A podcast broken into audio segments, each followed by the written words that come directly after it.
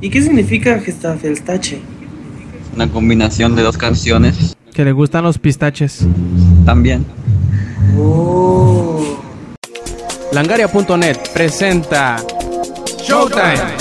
El podcast más grande.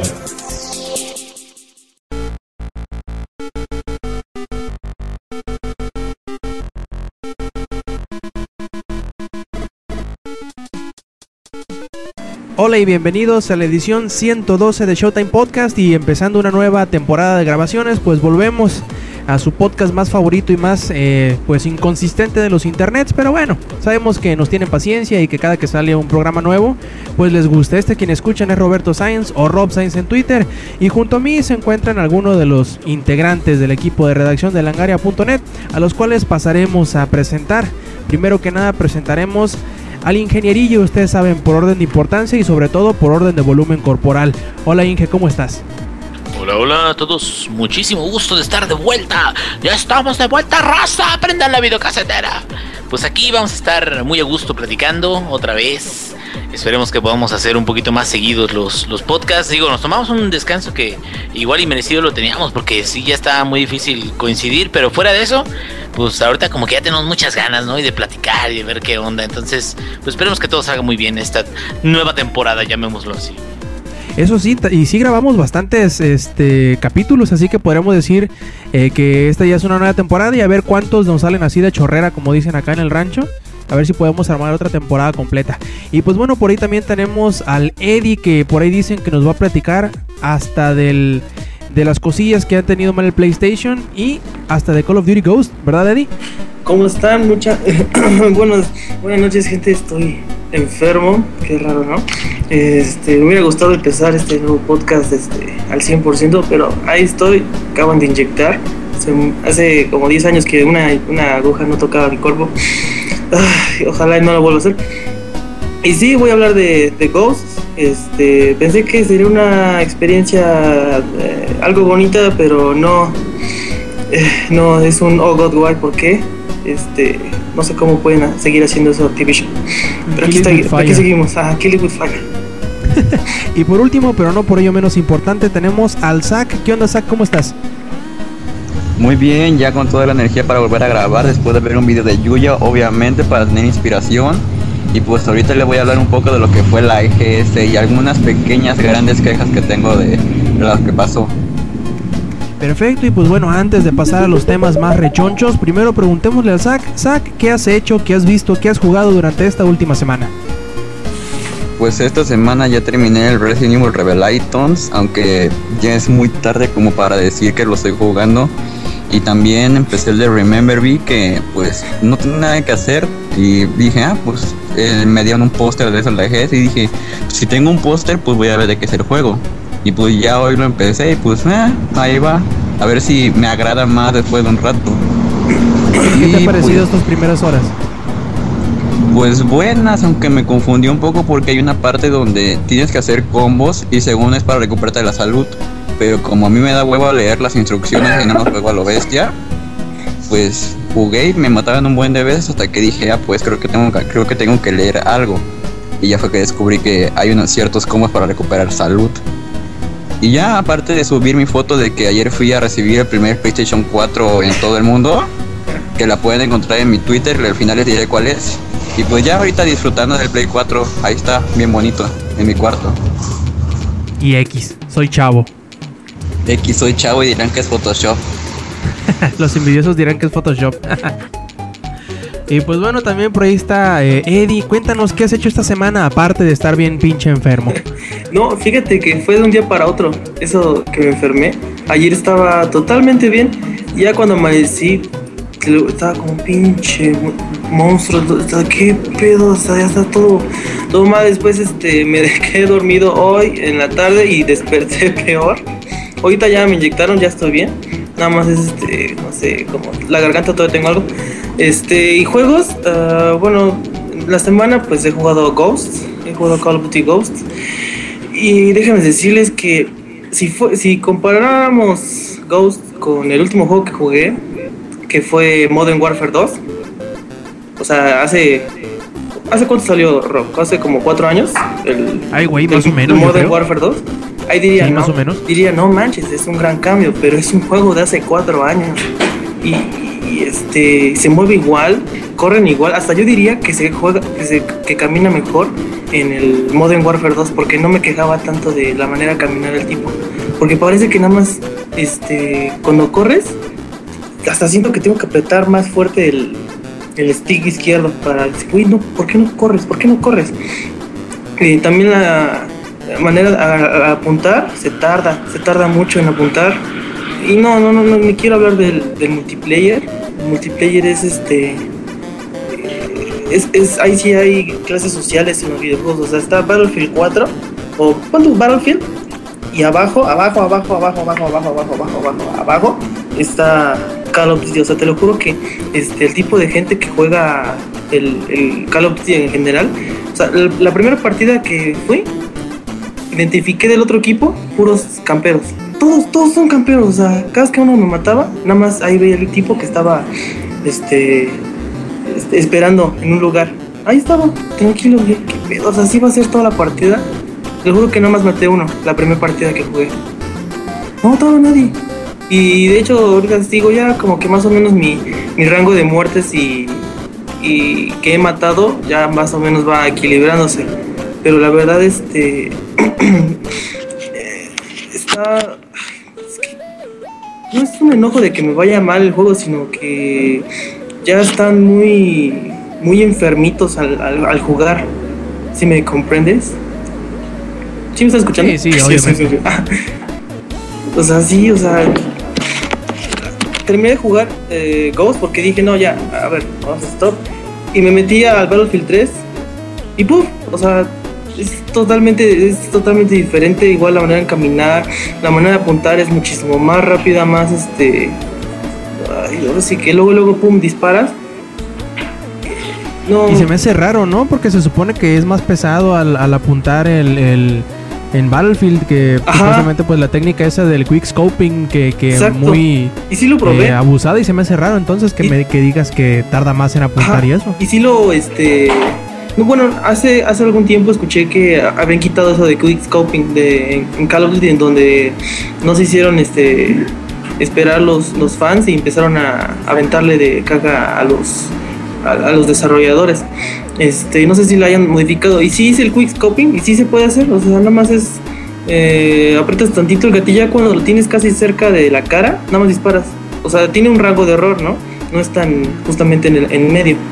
Pero sí, sí es posible el quick scoping, pero bueno, así que para los que llevan ahí sus, sus años en ese en ese juego. Algo que sí vi positivo es que no es como antes que o como en Battlefield, como los Call of Duty anteriores, que este cuando subes de nivel, cuando, cuando eres ya sargento, te dan una arma especial, ¿no? O sea, porque yo me acuerdo que en Battlefield o Call of Duty cuando llegabas al nivel, al nivel 40 o 45, ya en el último rango te daban la P90, o sea, una arma pues, eh, con un alto este grado, bueno, no alto grado, sino nivel de disparo muy alto, este, y te lo daban casi hasta el final.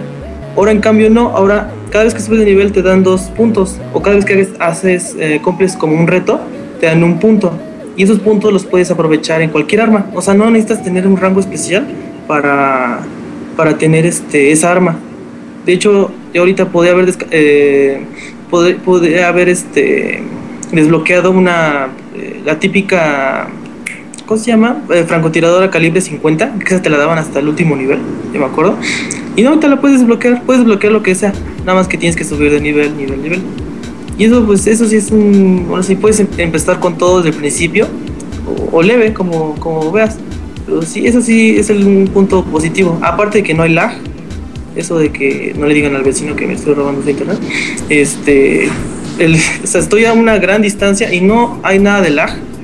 O sea, usa una pequeña cantidad de, de internet, esa cosa, y no, jamás se me ha desconectado. En cambio, Battlefield, la primera vez que jugué con el internet del vecino, pum, me lo me, me quitó mi gran racha de Gunmaster y lo perdí. Entonces tiene sus pros el, el Ghost, pero igual la historia, ya, no les cuento. También jugué este Borderlands 2. Estoy como, estoy como Yuyo, que juega jue- juegos de hace dos años. Este, jugué Borderlands 2. Está bien chido. Gracias, ¿Qué les había dicho, perras? Es que ya no lo pude jugar. Pues yo lo compré en la Steam Sale, que me salió en 10 dólares. Pero después ya no lo volví a jugar porque me calentaba mi, mi PC y me la pagó dos veces. Y yo así, ah, Te calentaba el calzón. Sí, me calentaba. me la calentaba. Entonces, pues, lo que hice fue ponerle unas cosas abajo a mi compu para que estuviera flotando. Ya desde entonces ya corre bastante bien este. No hay tanto, no se, no se caen los cuadros por segundo tan, tan feo. O sea, después de un rato es como dijiste Ingel otra vez que este que va dependiendo de tu sistema va progresando el, la calidad que se ve. Ah, sí, esa es la onda porque carga rápido los polígonos y luego luego va empezando a cargar las texturas, entonces como que te, te da más fluidez a la hora de juego, aunque gráficamente se va viendo mejor progresivamente, entonces sí está muy chido. Sí, es como Netflix, que dependiendo tu, tu, este, tu calidad de internet va mejorando la calidad en que se ve. Pues acá en Borderlands igual, ya pasa un tiempecito, ya se te va viendo mejor el, el juego. Ya tengo ahí este, como 40 llaves doradas. Son la neta esas llaves doradas ahí. Este. Si las hubiera descubierto antes hubiera sido más fácil esas primeras 20 horas de juego. Y de ahí en fuera, ah, pues Pokémon X. Terminé Pokémon X en 3 días. Fue un total de 36 horas. Y no dormiste, seguro. Oh, sí, sí, sí, hasta eso no me dormí tarde, sino que por suerte tuve un fin de semana este, sin nada tarea, o creo, eso pensé yo, y lo terminé. De hecho, hasta este Adam se sorprendió, porque. Adam, Adam iba apenas, creo que en el sexto gimnasio, ya llevaba 40 horas. Y todavía le faltaban 8 más, le- ocho más, le faltaban otras 3 medallas más y el campeón. Y, Y, y tú, y tú, Eddie, ¿no? Eh, fácil. Sí. Nomás no comía, ni me bañaba, ni respiraba, nomás jugaba. sí. Yo sí, oh, creo que tengo que ir al baño. Y ya iba al baño. Este, pero, ay, si pueden comprarse Pokémon X. Y bueno, si no tienen, si les gusta Pokémon y no tienen su 3DS todavía, pues ahorita está el buen fin. Ahorita me dijo un amigo que un 3DS normal, no el XL, este, está en 1800, creo. Por acá 3 por mi rancho me dijeron que habían visto algunos de hasta 1500. B. Ese sí, créanme que está bien bonito. Ese sí, el, el 3DS normal. Este, está bien eh, bonito. Es como el tamaño. Si llegaron a tener un 10, eh, un 10 Lite, es súper. Ese sí es portátil, no es como el, el XL. Ese sí es portátil, está bien bonito. Y. Ya. No me quiero llevar todo el podcast. Como alguien llamado pues. Dimu. Sí, cierto, y nos faltó que viniera para que también nos platicara junto con el SAC del EGS, pero bueno, eh, primero que nada, eh, falta el Inge. Inge, ¿qué has hecho, qué has visto, qué has jugado esta semana? Pues he pensado mucho sobre mi vida, güey, sobre mi sobrepeso, mi colesterol, güey. He pensado sobre mis gases continuos, güey. Este, pero sobre videojuegos. Ah, sobre videojuegos. Ah, sí, sí, obvio. Ya les iba a contar. No, sobre mi, este, ahora me ando muy pedorro y la ch- Ando de un pedorro. sí, sí, sí. No, este, bueno, pues ahorita de lo último que, que adquirí fue, eh, ya le había aplicado, por ejemplo, en, en- tuve chance de platicar un poquito más en, en Troles, eh, lo que es el Outlast, que está muy bueno, está muy, muy bien armado, la ambientación es muy buena. Y ¿Y sí te sacó el pedo? eh, sí, sí, de hecho, lo que pasa es de que eh, yo creo que parte de, de- lo importante de un juego de horror es la ambientación, más que la historia, porque al final de cuentas un- la historia que sea demasiado complicada no es tan importante para juegos de horror, sino más bien la ambientación y lo que te pueda hacer sentir, ¿no? Hasta cierto punto. Eh, y, sí se, se crea un sentimiento muy chingón de, de como, no sé si claustrofobia o lo que sea. Este, bueno, eh, fuera de eso, eh, también el juego de No te mueras de hambre está bastante bueno. El Don't Starve eh, eh, es este un jueguillo. Bueno, se podría decir que es indie porque no, no es de una productora muy grande, pero está muy bueno. Es un juego de supervivencia muy, muy chingón, muy, muy avanzado. Este, a diferencia, por ejemplo, de lo que podría ser juegos de supervivencia como Minecraft y, Terraria que tienen ciclos de día y noche, eh, Don't Starve es un jueguito donde la sobrevivencia lo es todo y continúa a través de los días y a través de muchos días porque después de 20 días de, de estar eh, recogiendo flores, bayas o bueno moras, este o cazando conejos o haciendo todo ese tipo de cosas o, o sembrando no sé, este verduras o todo eso, llega un momento en que llega el invierno y en el invierno están las cosas más duras. Este, si te alejas demasiado de, de una fuente de fuego te congelas, entonces está muy interesante. Yo se los recomendaría si quieren este algo nuevo y algo que no está también no está tan caro. Lo he visto en ofertas de 7 dólares con 50 centavos, de hecho así lo compré. Este está muy muy interesante y, y, este es para pasar un muy muy buen rato. ¿Y qué cambio, no, Inge? ¿Qué cambio? Porque este Clay Entertainment, que son los que habían hecho Shank y Mark of the Ninja, Ah, sí. sacaron ahora esto. Sí, sí, sí. De hecho, yo también había jugado Mark of the Ninja que está muy bueno. Es un stealth de 2D muy, muy bueno, muy fregón. Eh, tiene eh, eh, ítems, tiene, pues, tiene muchas cosas, güey. Y, y la neta, la neta, eh, de 2D y de stealth creo que es de lo mejorcito que, que he visto últimamente. Y este, y que cambien, por ejemplo, a Don't Starve y, y- que vayan, además, no nada más eh, sacar el juego, sino como sacarlo y, y, y irle agregando cosas, porque eso es muy importante. Desde el año pasado, cada dos, tres meses van agregándole cosas y van agregándole este contenido y cambios de gameplay y todo eso. Entonces, todo ese tipo de cosas como que te dan mucha fe en juegos porque sabes de que no los van a abandonar, ¿sí me entiendes? Eh, Entonces, ese tipo de cosas me, me agradó mucho. Intenté el nuevo parche de Terraria, está pues está bien, está interesantón, sí tiene nuevas nuevas este, capacidades, todo eso. Nada más, Terraria siempre es como Minecraft, es un juego de, de minería y este donde pues una de las primeras cosas es construir más que otra cosa.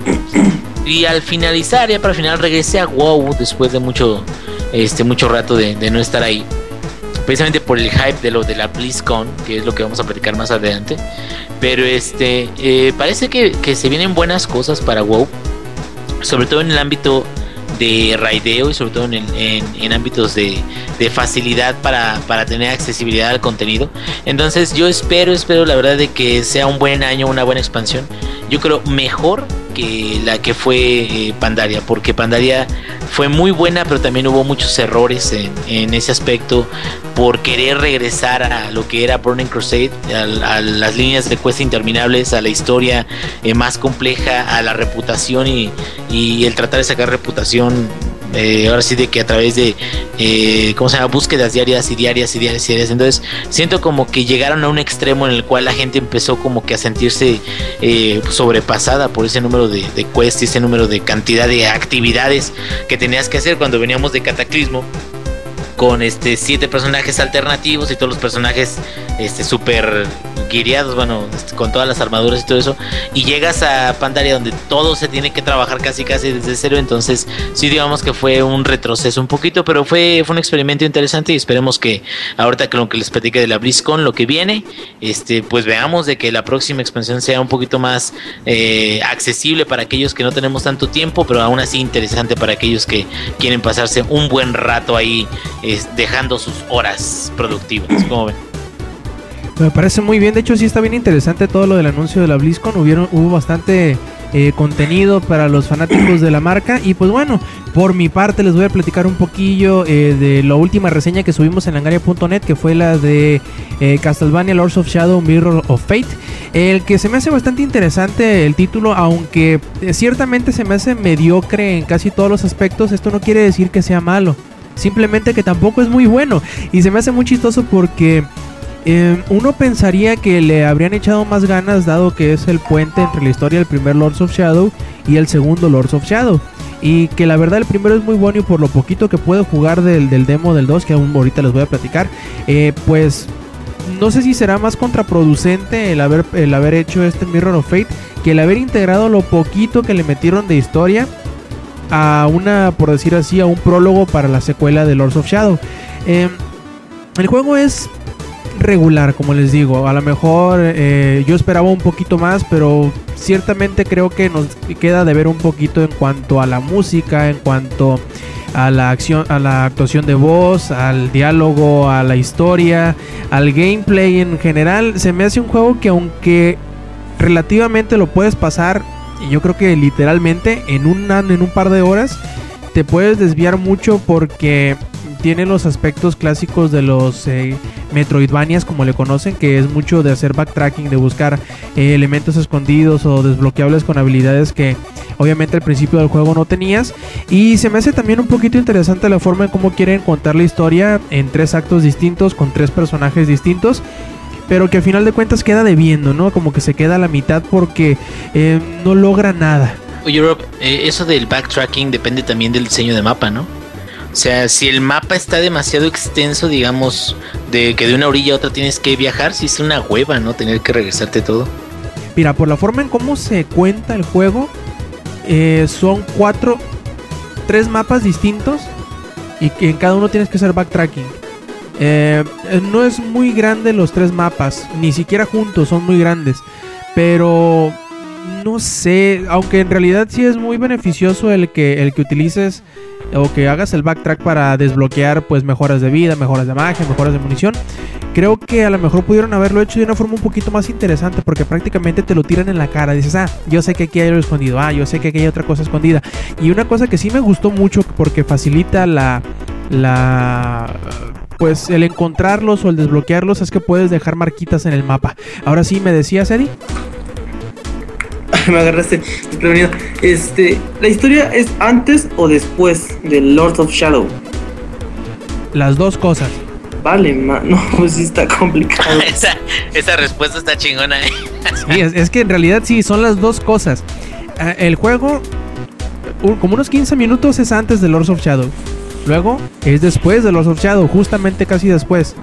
Y luego me imagino que yo, me imagino yo que es prácticamente pegado al inicio de Lords of Shadow 2. Está bien raro, te digo, porque cuenta la historia de tres perspectivas distintas. ¿Pero si te prepara para el 2? a final de cuentas creo que ni siquiera es eso.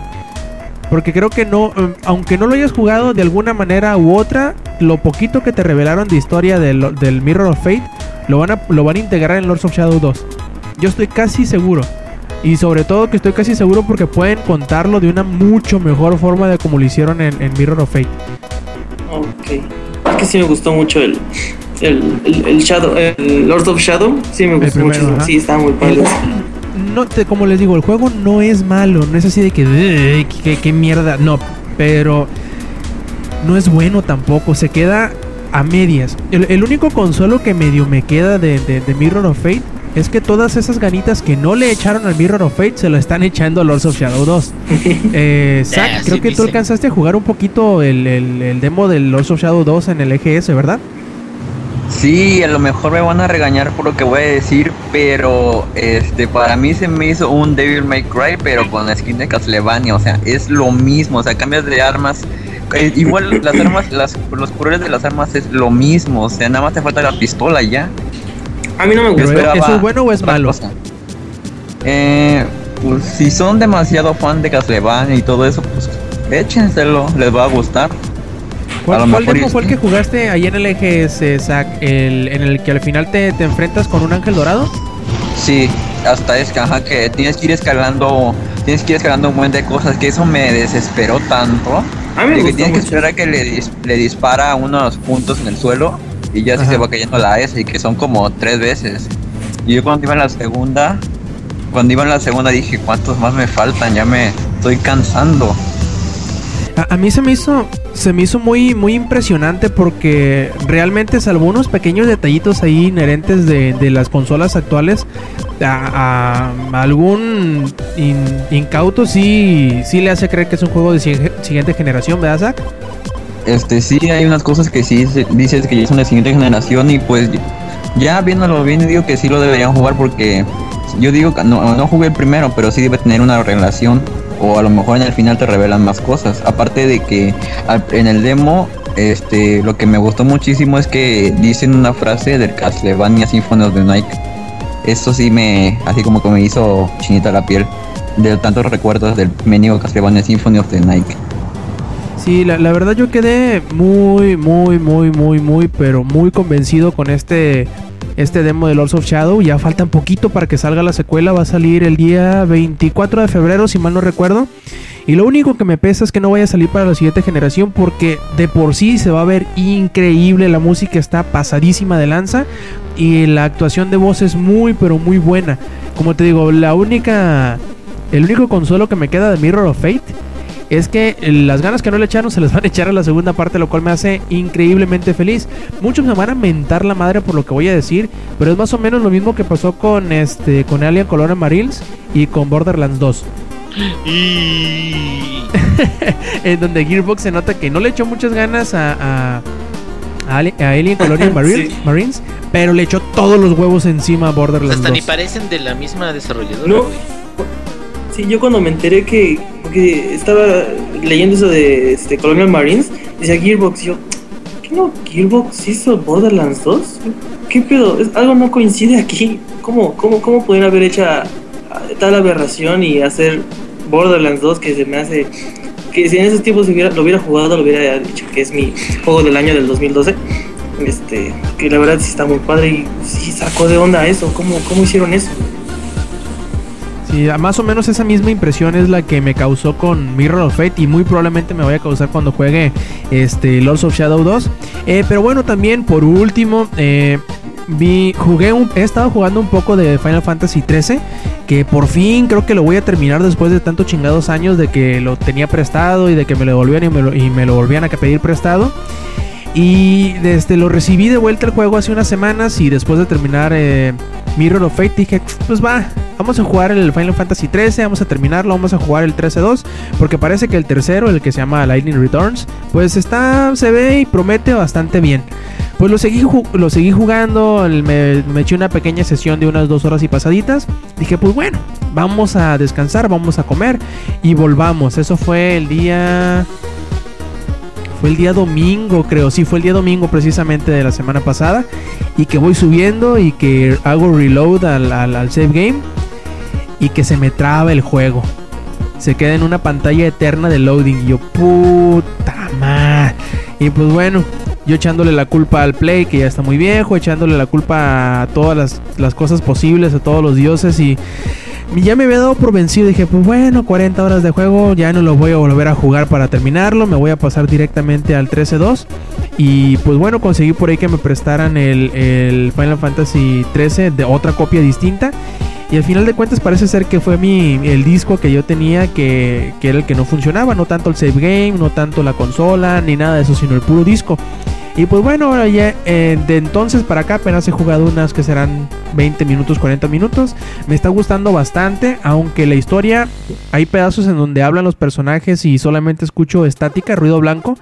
Eh, ya más o menos le voy entendiendo después de una plática que tuve con uno de mis amigos. En el que estuvimos dialogando de qué chingado estaba pasando en el juego. Lo único malo que tiene la forma en cómo cuentan la historia es que es muy. eh, muy complicada innecesariamente. La historia es bastante sencilla pero, y hasta cierto punto bastante interesante. Pero bueno, eso ya será tema para otros, otros eh, programas en donde ya Oye, espero yo para la próxima haberlo terminado. Manda. y este, y el multiplayer masivo que jugaste de Final Fantasy, Ah, el fue 14. el beta, ¿no? No, no, no, yo ya, ya he estado jugando, no mucho en realidad, pero he estado jugando bastante recurrentemente y me está gustando mucho. Está muy bueno. Y se te va a ir la vida ahí, cabrón. Yo creo que sí, no, mm, últimamente no he jugado mucho porque no me ha dado tiempo. He estado muy ocupado en lo que entre que salí de vacaciones, salí de viaje, entre que estoy volviendo a trabajar y estoy tratando de reacomodar mi- mis horarios. Es, es un poco di- difícil encontrar tiempo para hacer todas las cosas, hacer todas las cosas todos los días, porque no necesariamente te va a dar tiempo para todo eh, todo el tiempo y eso me, me desespera un poco, pero bueno, encontrar el equilibrio de cómo poder hacer todo al mismo tiempo. Oye, nada más una, una pregunta de, de ese. Ajá. Este, el hecho de que sea multiplayer masivo no le quita un poquito de la experiencia cinemática que caracteriza a los Final Fantasy, porque eh, por lo general son eh, cinemáticas e historias así muy complejas y, y todo eso, y como que es también de las cosas atractivas, ¿no? De Final Fantasy, entonces, ¿no le quita un poquito eso el hecho de que sea MMO con... Mira, yo Leveleo y quest y todo. no alcancé a jugar el, el juego original. De hecho, este que, que salió hace poquito en octubre es como que la secuela en realidad del 14. Porque salió el 14 original y como que la gente no le gustó mucho. Square Enix eh, reconoció el error de la que, que su diseño no había sido el óptimo, que no había pegado el chicle con el público y decidieron este cerrarlo, retrabajarlo y lanzar prácticamente un juego distinto bajo el mismo nombre que mejora en todas las eh, en todas las mecánicas e incluso continúa con la historia del juego anterior. Y basado, mm, basados en esto, en realidad el juego está bien. La, historia, aunque no, no intente descubrir el hilo negro de, la, de los juegos eh, masivos en línea ni de, los, ni de los RPGs, es bastante bueno. Tiene. Porque exploras todo el mundo. Eh, lo único que a lo mejor la gente pueda quejarse y que es muy válido o que pueda señalar, por decirlo de alguna forma, es que no puedas eh, formar parte de la historia de los villanos. Eres de los buenos y eres de los buenos, hágale como le hagas. Eh, y hasta, ese- hasta cierto punto está bastante bueno, la verdad sí lo disfruto mucho. Eh, lo que me gusta mucho también es que puedes ser todas las clases al mismo tiempo con un solo personaje. Si tú dices, Un no, pues como, como Skyrim. Ajá. Eh, más o menos, o sea, tú te equipas un, rol o una clase y esa la vas a hacer mientras estás en esa pelea o en ese dungeon o lo que quieras. Pero si tú te levantas un día y dices, no, pues hoy quiero, hoy quiero ser, eh, pues quiero ser un tanque, te equipas una clase tanque y tanqueas. Y te despiertas al siguiente y dices, no, hoy, hoy como que quiero andar curando. Te equipas una, equipa, una clase que cure y curas ese día. Y así respectivamente también puedes este, ser de todas las clases que confeccionan cosas o que recolectan cosas. Puedes hacer todas las clases que hay en el juego y utilizarlas cuando tú quieras. Mm, suena, suena muy interesante. De hecho, Square Enix ha hecho cosas muy, muy buenas este, últimamente. Por ejemplo, la nueva Tomb Raider y, y The Hitman también. Y Deus Ex. Exactamente Deus Ex. Sí. Pero, pero que son, son cosas que, que ya hasta estaban como muertas, ¿no? Bueno, eh, personalmente yo como que vea las franquicias ya muy usadas, muy gastadas y, y viene, por ejemplo, Tomb Raider fue de las cosas más sorprendentes para mí este año porque la neta no esperaba nada de ese juego y la neta está bastante decente, se podría decir, en, ese aspecto, no más cinemático y todo eso. Igual con el Hitman Absolution que, que para hacer un juego de Hitman está mucho más cinemático que, que normalmente no estaría en la saga. Así es, y ya por último, contestando tu, tu duda de que si se siente como un Final Fantasy, sí, totalmente se siente como un Final Fantasy, pero Final Fantasy de los viejitos, porque no es tan tecno, no sé cómo decirlo, no es tan tecnológico como los nuevos, como los recientes. Se siente más como Final Fantasy 9, se siente más como Final Fantasy 6, como Final Fantasy 5, 4, 3, 2 y 1. Y aunque en realidad tiene como que elementos de todos los Final Fantasy combinados. Y lo cual es muy bueno, la verdad me, me gusta mucho que sea eh, un, un juego que sea prácticamente e inherentemente un fanservice. Te vas a encontrar en de alguna cosa de tu Final Fantasy favorito, ya sea un arma, ya sea un, un enemigo, un jefe, una armadura, una clase, una habilidad, una tonadita de música. Te vas a encontrar siempre algún guiño a tu Final Fantasy favorito. A fuerzas te lo vas a encontrar en alguna parte, en algún rincón del mundo. Y eso eh, es bueno porque eh, prácticamente el juego celebra todo lo que es la franquicia completa de Final Fantasy de la mejor manera, con la mejor arte, con una con música muy muy buena, con historia decente, pero que al final de cuentas se siente como un Final Fantasy más. No no lo juegas y dices, "Mm, pues como que esta madre no es Final Fantasy, en realidad sí te la crees, sí se la compras, ¿no? Y bueno, pues eh, terminemos esta sección de, de qué hemos estado haciendo y pasemos a los eh, temas que tenemos preparados. Vamos a hablar esta vez de dos eh, eventos que se llevaron a cabo el fin de semana pasado. Y primero, para que vean que no, no somos malinchistas, vamos a hablar del evento mexicano, que muchos podrían catalogar como el evento mexicano de videojuegos por... obligación, por decirlo de alguna forma, el más importante probablemente, el más comentado, obviamente, y casi, casi muy seguramente el más visitado. Hablamos del evento de consumo de videojuegos y sobre todo de vida digital que conocemos como el Electronic Gaming Show. Eh, desgraciadamente no tenemos a Dimu, que fue otro de los colaboradores que estuvieron allá en el piso del evento cubriendo, jugando y sobre todo disfrutando del ambiente. Pero pues bueno, tenemos al Zack, que no, no es por despreciarlo, pero pues bueno. Zack, platícanos qué tal te fue en el EGS, qué jugaste, qué viste, qué te gustó, qué no te gustó y qué te gustaría que cambiaran y que mejoraran para la próxima entrega. A ver, échatela. ¿Salió Yuya, Zack?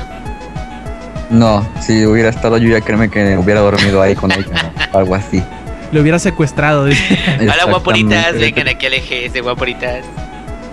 No, no hubiera, pues no hubiera jugado nada, no se hubieran visto fotos de yo y ya. Pero bueno, sido ya. el Stalker. este, ándale. Y ya, bueno, empezando ya con lo que fue la EGS, pues principalmente al entrar veías el super retrero de Warner, que yo siento que fue uno de los stands que no era de consolas, donde que fue de los más grandes. Adentro había este Injustice, había Dying Light, los juegos de superhéroes de Lego, y pues sí quedó muy bien este ese stand de Warner, aparte de que había unos zombies con los que te podías tomar una foto y había unos palos para poder dejar este tu chamarra por si tenías mucho calor por la gente. Nada más que luego me di cuenta que eran las edecanes y pues les tuve que pedir una disculpa por aventarle mi chamarra. No, ya, pues este, sí se veían las edecanes, es que estaban demasiado delgadas, me dio miedo. Digo, te te regaló una hamburguesa. Quedaste, Y mira quién lo dice, ¿eh? quedaste. ¿Que no eran los zombies? Ándale. no, güey, eran las edecanes. Ah,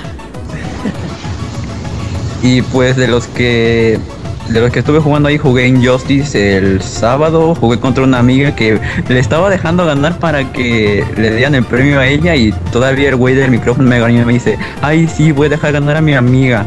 Mendigo maricón.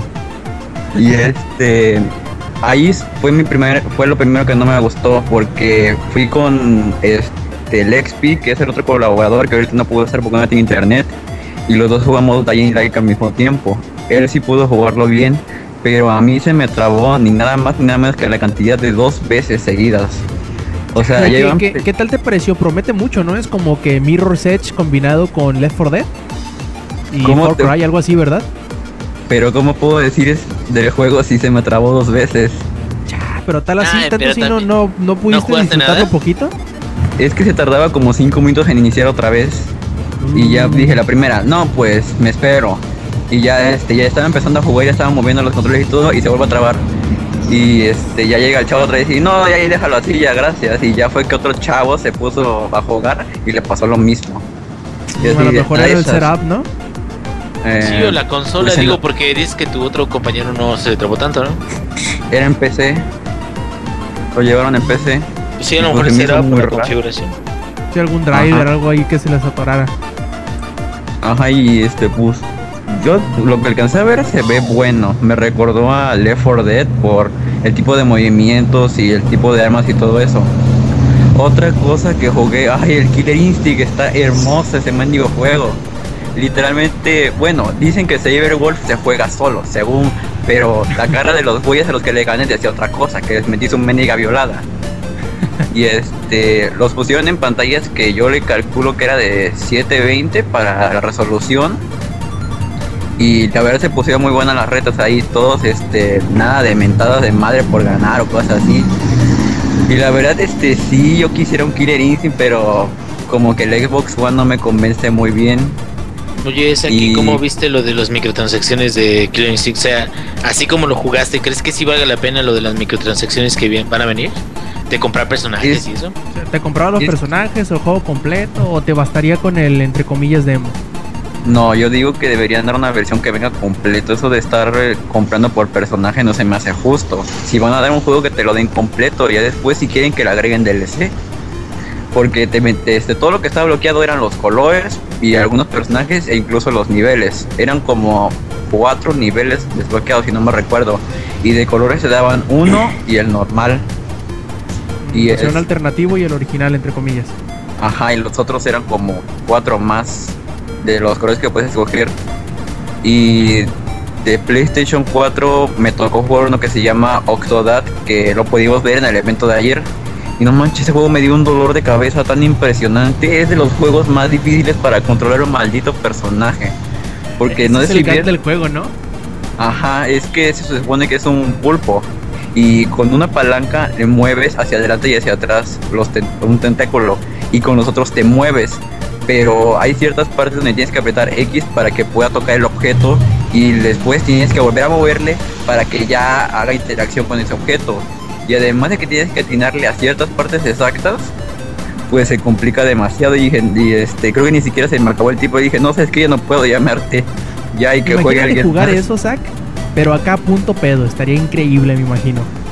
Bien fumado, imagínate. Y como mi este- vecino que se pone una tatemada increíble, cabrón. Ajá, y este también jugué el que es Dead Rising 3, donde es una multiorgía de zombies, si no me recuerdo.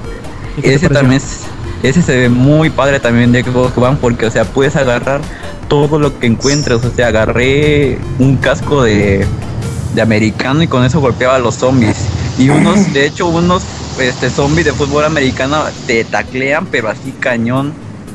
Y este todo el tipo de armas que puedes encontrar, este muy este muy buena la diversidad, te puedes subir a coches, encuentras lanzallamas, puedes agarrar una guitarra para este golpear a los zombies y la verdad es que sí se ve muy bueno también. ¿Sí Es- se ven así como eh, dicen miles y miles de zombies? Muchísimos, o sea, yo me sentí violado, casi se me cerró todo. Nada más a lo lejos veía la media cantidad de zombies y de ay güey, ¿cómo voy a sobrevivir a esto? Y ya pues encontrabas un buen de armas o con un coche ahí te los pasas ya bien fácil. Pero aún así siguen saliendo zombies y zombies de todas partes. Y también hubo muchísimos regalos, eso sí. Este regalaban póster. Bueno, los de Gameplay siempre regalan pósters. Registrándote para que te envíen su spam de todos los días. De que tienen ofertas y todo eso. Te regalaban un póster de Call of Duty Ghost que no sé por qué lo agarré. Yo creo que por, por ser de la chaviza y, y por convivir. Regalaron uno de Zelda, de GTA V y uno de Assassin's Creed 4. Que por cierto, perdónenme los fans de Assassin's Creed, pero fue de las cosas más aburridas que he jugado en mi vida. O sea, me tocó jugar una parte donde usas el barco Ajá. y era, era la cosa más lenta que he jugado en mi vida, aparte de aburrido. este, es más, en el stand ni siquiera te daban tiempo, jugabas hasta que creo que te aburrías. Porque me acuerdo que al entrar vi un chavo que ya estaba jugando así normal y después de como dos vueltas vi que seguía ahí. Y así de que no tienen tiempo, ¿qué onda? Ah, y también otra cosa que me acabo de acordar es como que sí fue bueno y me decepcionó un poco era de que iba a tener Watch Dogs. Y pues Ajá. el stand se veía padre, se veía pues grandecito. Y pues hacían fila para poder entrar. Y ya cuando entrabas veías sillas pero no veías consolas. Y no te dicen van a ver un gameplay de lo que va a ser Watch Dogs y era así de pero yo quería jugarlo O sea, ni, ni siquiera gameplay este ahí mismo demostrado en vivo. no si lo jugaba alguien creo. Ah, ok, bueno, ya de menos. Sí tenemos este y la verdad se ve bien chingón el Dogs ¿Qué versión fue la que viste? Este es una misión donde vas con un chino y tienes que irte como a un almacén que hay un buen de guardias y usas la usas el celular para distraer las cámaras. También lo Ah, usas sí, para sí. subir unas máquinas. Mm, Sí, sí, que, que mueves unos unos unos eh, anuncios, ¿va? Para cubrirte y la chingada y los distraes y que la cosa. Ajá, y que según cuando ya encuentras al mero objetivo, ya te Ajá. empiezan a llover un buen de enemigos. Y ya que hasta que llegas a cierta parte es cuando ya te deciden si decides seguir matando a los enemigos o decides escaparte. Que el güey que estaba jugando decidió escaparse. Y ya ahí es cuando acaba el demo. Dura como 15 o 10 minutos a lo mucho. Y lo padre es que saliendo te daban una mochila de Watch Dogs. Órale. ¿Y qué versión fue la que la que jugaron? ¿La de PC, la de Xbox, la de Play? Yo creo que fue la de Play porque el Play fue uno de los stands más visitados porque el viernes fui a cubrir lo que fue el evento ya para tener las notas y todo eso. Y el sábado que fui con una amiga fue que estaba llenísimo. O sea, comparé el stand de Xbox One con el de Play y el de Play estaba a reventar horriblemente. Qué raro. Se, su- se supone al menos lo- la, la idea que yo tenía es que México es un país Xboxero. Pues ese día ya te mostraron lo Bueno, contrario. pues, sí, así será el país, güey, pero el evento no. El- ah, exactamente. Y ahorita les voy a confesar algo que nadie puede saber. Bueno, aparte de los Oh, que por me Dios. escuchan. Oh, no por no Dios. saldrá del podcast, no saldrá del podcast. Jugué Dance Central el sábado y me pusieron una peluca morada, una Ajá. cosa de plumas en el cuello y me veía tan ridículo. Pero dije, lo hago por ¿Fuiste a la galaxia? Exactamente, o sea, me veía bien ridículo. No voy a, es- esas fotos no van a salir de mi celular y ese video tampoco. A menos de que sean como los de Watch Dogs y saquen esa información de mi celular, pero me, fue uno de los momentos más penosos de mi vida, pero dije, lo hago por la angaria, tengo que sacar nota de esto. Oye, ¿y también la falda te obligaron a ponértela o esa fue así voluntaria? güey? No, ya esa ya fue por decisión propia. Ya, ya yo me llevé. ya le ¿Qué, llevaba mi podía ser? Dice. Dije, pues si voy a poner mi dignidad, la pierdo bien de una vez. A huevo, sí, eso sí. Y, el- Todo nada. y de hecho el, el escenario que pusieron para el Dance Center 4 sí estaba grande porque era una pantalla grande atrás de ti y enfrente Ajá. tienes una pantalla para ver los pasos. Ah, ¿Y qué tal estaba el juego? Bien, tiene muy buenas canciones ahora sí. pues, Este me, este, me tocó una de One Direction. Que también se van a Para burlar, acabarla. pero para acabarla. Pero bueno, fue por honor a la galla y por amor a la, a la Que eso de que lo obligaron es puro cuento. Todo No Direction era el, el sac. Es que las edecanes, este, nada más te veían, ven a bailar, ven a bailar, y así de, ahorita no, porfa, tengo que hacer otras cosas, y no, vente. Y cuando me di cuenta, ya estaba encima de la- esa cosa, Le, no. le hubieras preguntado a, a la de Can tú, Zack, que si no tenían canciones de banda, capa que bailaras de cartoncito.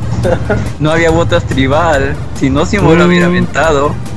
Oye, Mm. Zach, ¿y Eh. probaste el Kinect del Xbox One? Este, no, creo que no lo vi. O sea, lo Oh. que jugué de Xbox One fue lo de un Halo que había en una tablet en la Windows Surface. Que creo que tenía falso, tenía falso la tableta porque según yo quería disparar y no agarraba y hasta que llegaba el ese güey que estaba atendiendo y le picaba bien duro, ahí sí ya agarraba bien y dije, ay no, capaz si le descompongo y me la cobran. Dice, Y o sea, es- como que tenía falso, me la quise robar y le salió un mito. Ándale. y es, ¿Jugaste Forza? No, ese lo jugó Alejandro, pero algo que sí hubieran hecho es de que, bueno, no sé si ya haya simuladores para este los de Xbox One, pero es que cómo ponen Gran Turismo 6 con simulador y el Forza sin simulador. O sea, el Bueno. Gran Turismo se ve tan chingón con simulador que yo me quedé así, que- de, "Ay, yo quiero jugar. Es que. o sea, con cambio- cabina y todo, ¿verdad? Sí. Ah, ok. Es que en el ¿Qué vas a Forza, pues más que nada patrocinaban los controles. Por este, porque se supone que los gatillos, gatillos este, lo que me contó mi amigo, que cada vez que frenabas o tomabas una curva y la llanta izquierda agarraba, este, se, podías sentir la, la, la vibración en el gatillo, no en el control, sino bueno, en el gatillo, en tu dedo. Yo creo que por eso no metieron este simulador completo. Ah, no sé si haya.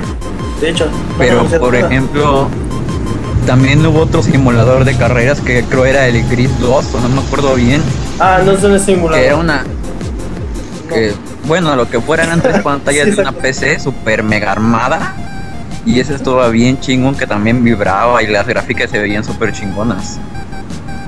Ese estuvo muy bueno también. Y creo que ya son todos los que jugué porque Alejandro fue el que jugó todos los de carreras. Yo nada más veía y dije, ah, se ve bonito. Y pues sí, las fotos con los zombies que hubo, hubo muy buena hubo muy buena ambientación también. Porque había una sección especial que era lo de Dead Rising. Y ahí tenían un carro donde estaban unos zombies muy bien maquillados. Y te podías subir este, a tomarte fotos y todo eso bien padre. Ay, también estaba Drácula, ¿verdad? Ahí sentado en el de Ah, Konami. sí, sí, sí. Ahorita que lo mencionas, en el estante Castlevania Lords of Shadow 2 estaba un Drácula así bien chingón, sentado. Y aparte de las edecanes, que le dije, quítense, quiero ver al Drácula. Eh, Ese a ver. Díganos, dinos qué te gustó y qué no te gustó del evento y qué, qué mejora hubo en, en comparación de, del año pasado. Me gustó de que el día que fui no había tanta gente y incluso el otro día que fui también se podía avanzar rápido, ya que tenían muchas cosas para que jugaran más rápido. Y este, el espacio ahora es más grande. También eso fue, bueno, yo siento que fue más grande a comparación de la EGS del año pasado. Este, ¿qué más me preguntaste? ¿Qué te gustó y qué no te gustó? No me gustó que se haya trabado dos veces el juego. Eso sí. También no me gustó que el Oculus Rift, que era por lo que más iba, eh, lo pusieran hasta el domingo. Porque, o sea, literalmente yo entré al evento y dije, ¿dónde está el Oculus Rift? Es lo que quiero jugar. Ah, y sí, cierto, pusieron el primo feo gordo del Oculus Rift, que es uno del PlayStation. Ajá. Este, no recuerdo el nombre, pero te ponían este Killzone Shadowfall. Y o sea, es como tener dos pantallas enfrente. Ese no tiene nada de, de, de competitividad con el Oculus Rift. Porque, por ejemplo, en el Oculus mueves hacia la derecha y se mueve la cámara. O sea, el Oculus es muchísimo más real que esa cosa de Sony. Aparte de que tienes que jugar con el PlayStation Vita conectado y audífonos conectados, se siente bien pesadísimo. Y esa es otra cosa que no me gustó. Y otra cosa que no me gustó fue que había stands que merecían más atención y este, no les hacían tanto caso. Como por ejemplo el de Rise, casi nadie jugó porque querían jugar Killer Instinct. O incluso los de Forza.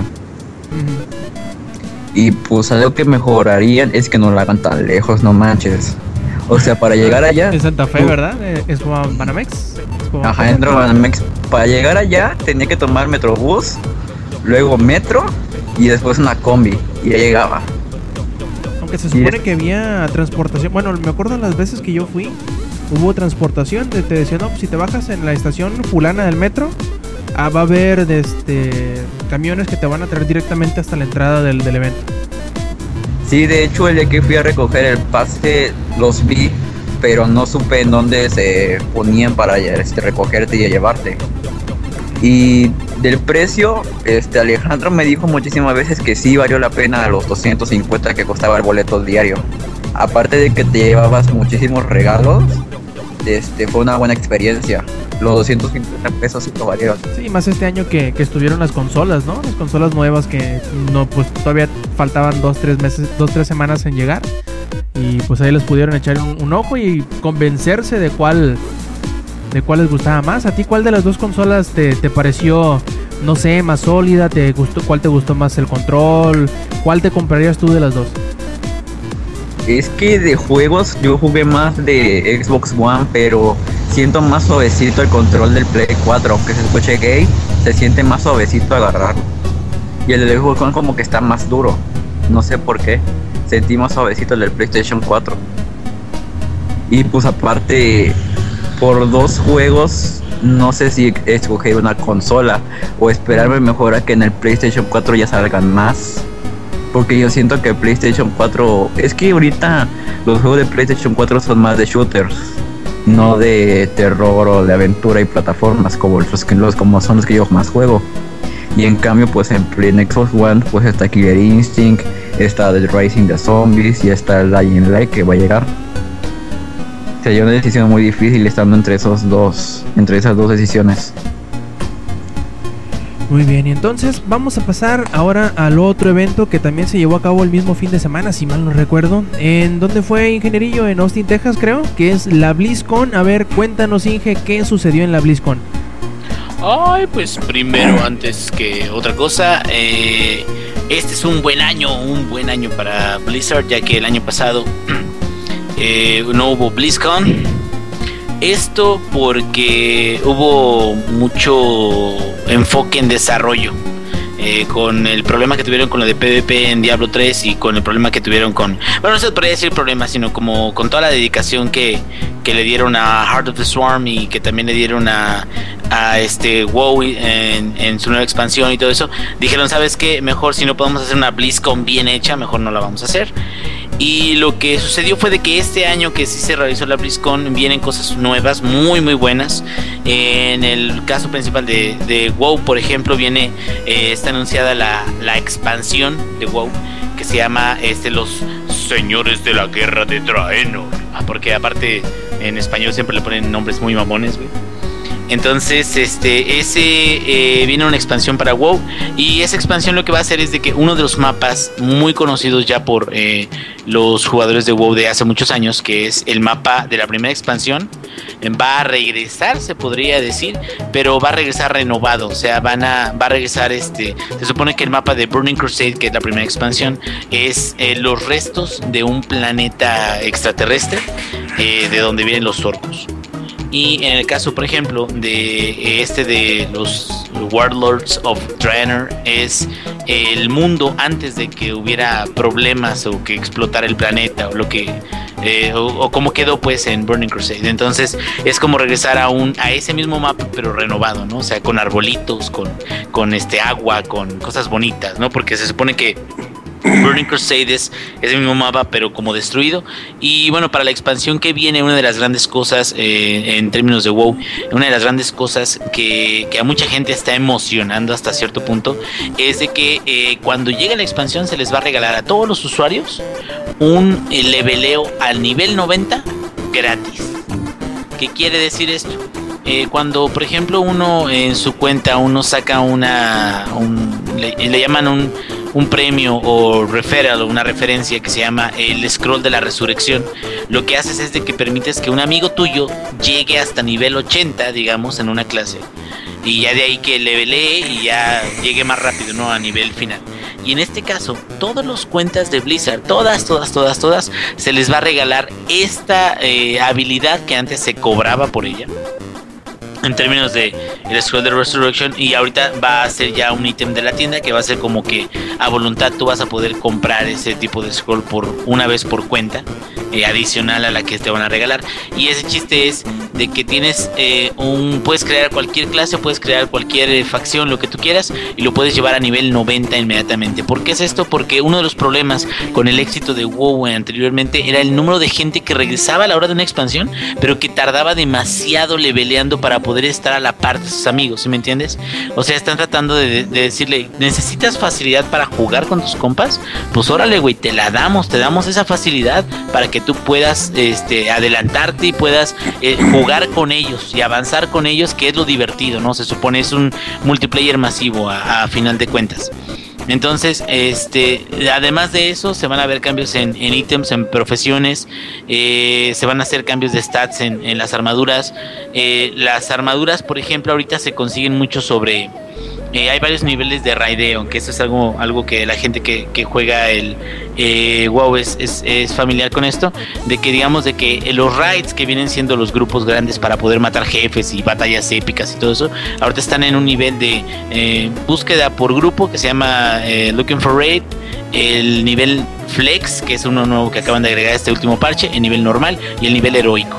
Entonces, el chiste es de que ahora lo van a hacer con un nivel más este complejo, este que se llama el eh, flex normal y el mítico y aparte el, el buscando este, el heroico y el mítico y aparte buscando por por eh, grupo que es el- la versión más facilita ¿cuál es la diferencia de esto? el problema es de que con las armaduras cuando tú las recibías recibías una armadura por versión de raid que fueras agarrando ¿no?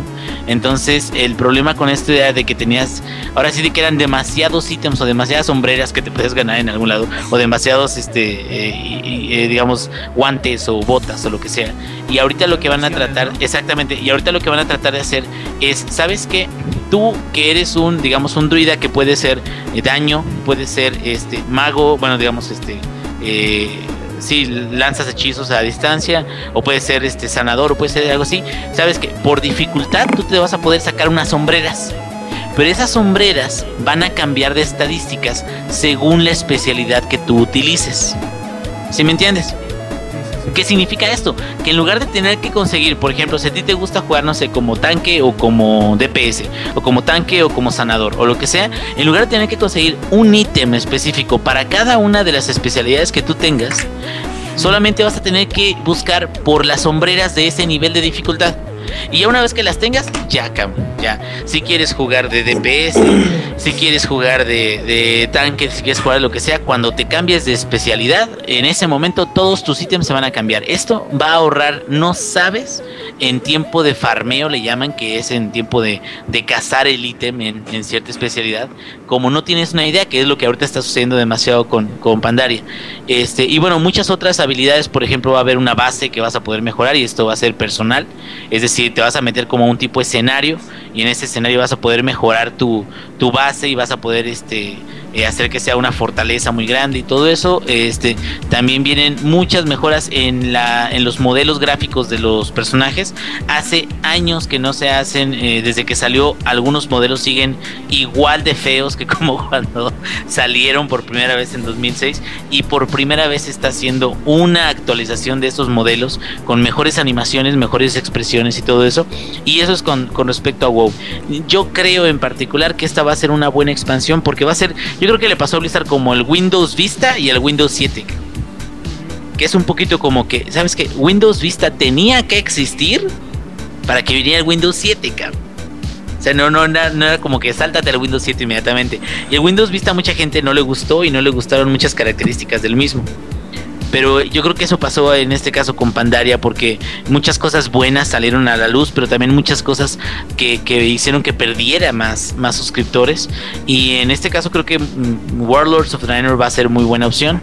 Y este, ya nada más para, para mencionar rápidamente, viene también eh, lo que es la eh, Reaper of Souls, que ya habíamos platicado eso en algún podcast en la temporada pasada. Eh, la expansión de Diablo 3 se explica de que también va a haber transmogrificación, que así le llaman a que a ti te gusta cómo se ve tu personaje con una cierta armadura, vas a poder conservar esa armadura o guardarla de alguna forma para que si quieres, aunque tengas la armadura más perrona de todas, puedas hacer que esa armadura se parezca a la que tú ya tenías antes que te gustaba mucho, ¿no? Eso es un poquito la transmogrificación. Eh, también este balance, también acerca de avances de la clase.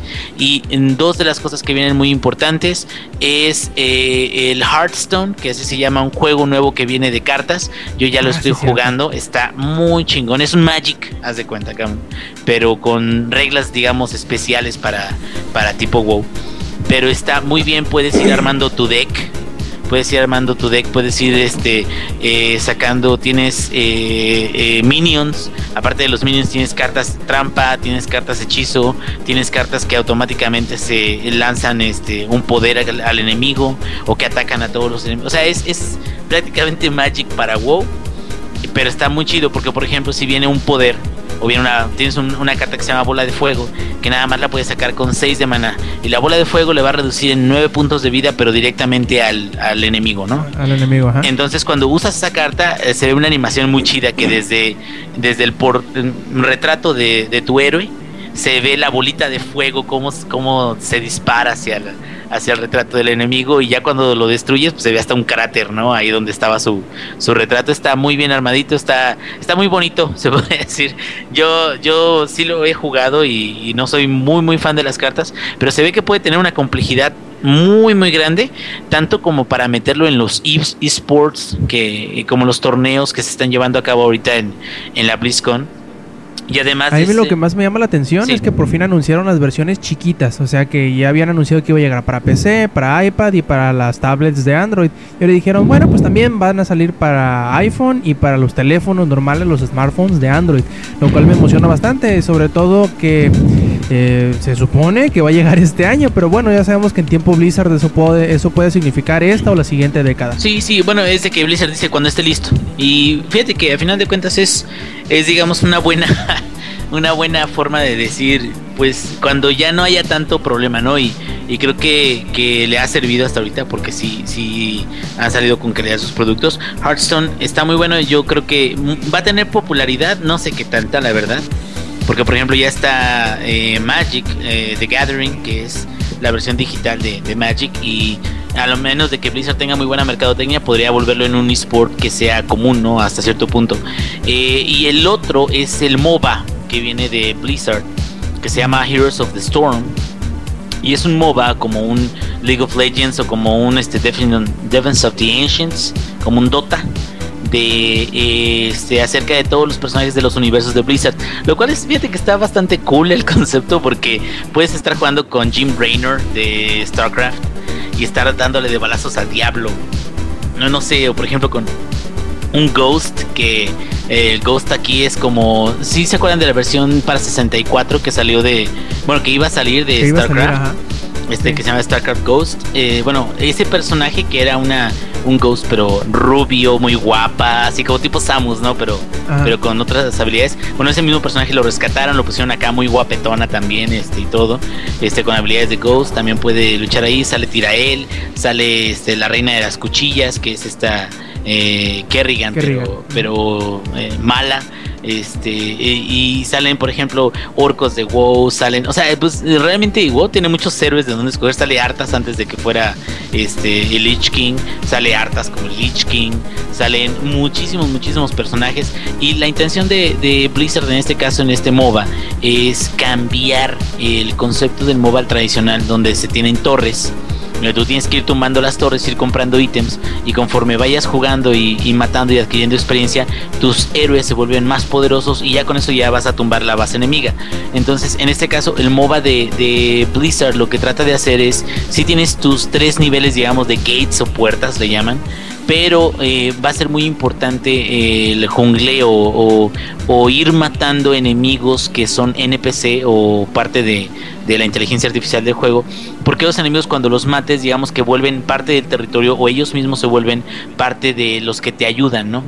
Entonces, como que lo más importante al inicio del juego no va a ser gana experiencia para tus héroes, sino va a ser gana experiencia sí para tus héroes, pero también gana este a tu, tu propio territorio, ¿no? O sea, como que controla exactamente, controla tu territorio primero, eh, date cuenta de todo eso y me parece ser, según este estuve viendo, que no va a ser tanto como que yo un héroe que soy bien súper chingón, voy matando enemigos y todo eso y yo soy el único que va creciendo o el único que va adquiriendo experiencia, no, sino como que esto es un poquito más como de, de tipo Pokémon ¿no? Así como experiencia compartida, como, como, como tratar de que si hay alguien que apenas está aprendiendo algo así, que no se quede tan atrás, digamos, en términos de, experiencia y leveleo. Se, se, ve que va a estar bueno, pero es lo que te digo, yo creo que todo esto va orientado a que más adelante en alguna BlizzCon en el futuro puedan ellos a establecer un esports lo han hecho en League of Legends, como lo han hecho en Dota con Steam y todo eso, los de Valve eh, y ahora sí de que meterse en ese, en ese ambiente que pareciera que no, pero los hace ganar muchísimo dinero estos cuates vendiendo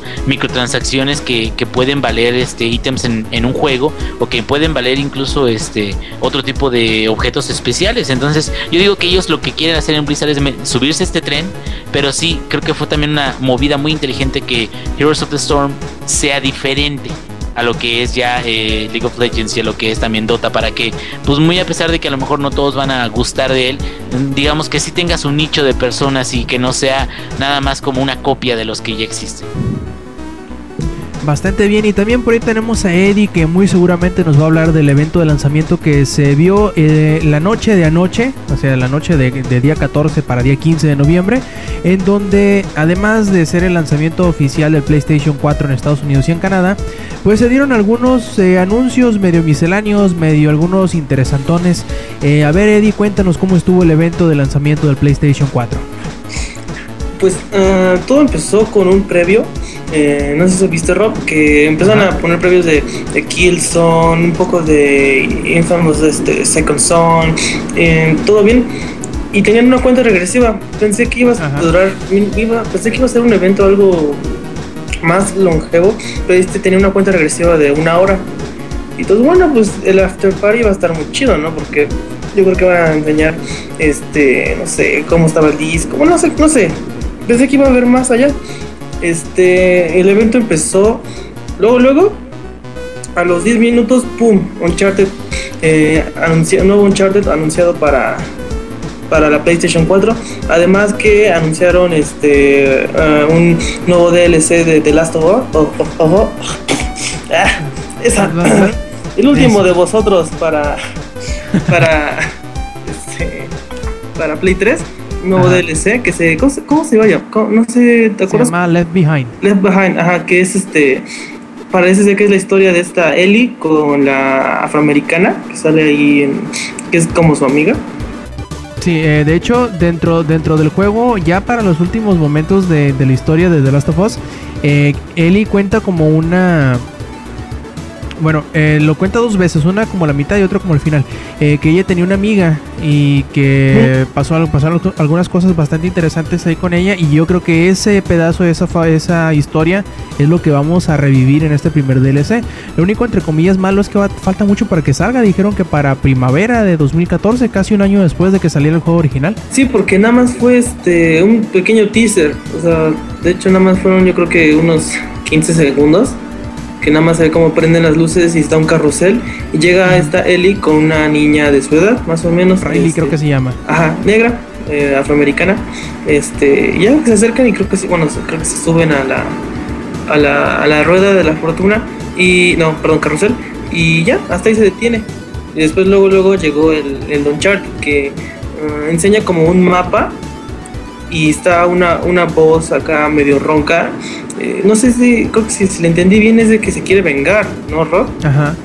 Habla de que no, que me han dejado, me han tenido capturado, abandonado no sé cuántos años y que no sé qué, que no sé cuánto y se los voy a dejar ir y que la madre. Sí, y después de eso, el, el, ¿cómo se dice? El que presenta el show, ah, Ajá. el que trae el micrófono, le pregunta, este, al, ha- había dos, Keighley. Ajá. ajá, le preguntó a varios de Naughty Dog de que qué onda, qué, se- de qué se va a tratar el juego. Y del chavo este que hay unos eh, pequeñas eh, pistas en el video. Ahí se Igual como sucedió con el, el anuncio de cuando fue Uncharted 3, que también ahí tenía varias cosillas, que el anillo, que este algunas ciudades que aparecían por ahí y que podían ser diseccionadas. Muy seguramente para estas alturas o durante el fin de semana vayamos a ver varios videos ahí en YouTube o en alguna de las páginas especializadas en donde vayan a estar de- desmantelando la pues ya ves que todos los Uncharted como que han tenido medio historia, medio ficción, Ajá, donde alguna historia, real. alguna fábula, ajá, la, la exploran. Eso va a suceder muy seguramente con esto también. Sí, porque era como que un mapa del tesoro, como que se veía que iba, yo creo que va a haber igual barcos, eh, porque este, se alcanzó a ver ahí una calera. Ya no- no, le pude, no le pude poner pausa, pero tenía algo en latín, la, la calavera, al- alrededor de la calavera. Ajá. Y no anunciaron si iba a ser el Uncharted 4, yo creo que le van a quitar el, no- el, el número. Le van a poner probablemente. Ajá, porque sí ya estaría mucho de Uncharted 4, 5, 6. No, pues ya, eso está padre como lo hicieron en el Vita, que o sea, Uncharted de Golden Abyss, pues este, sin número, ya le quitaron la cronología. Eh, ¿Qué más anunciaron? Mm, ah, anunciaron un nuevo gameplay de Ajá. Infamous Second Son. Yo creo que a ti te Ah, sí, cierto. Nuevos poderes. Justamente lo que pensé.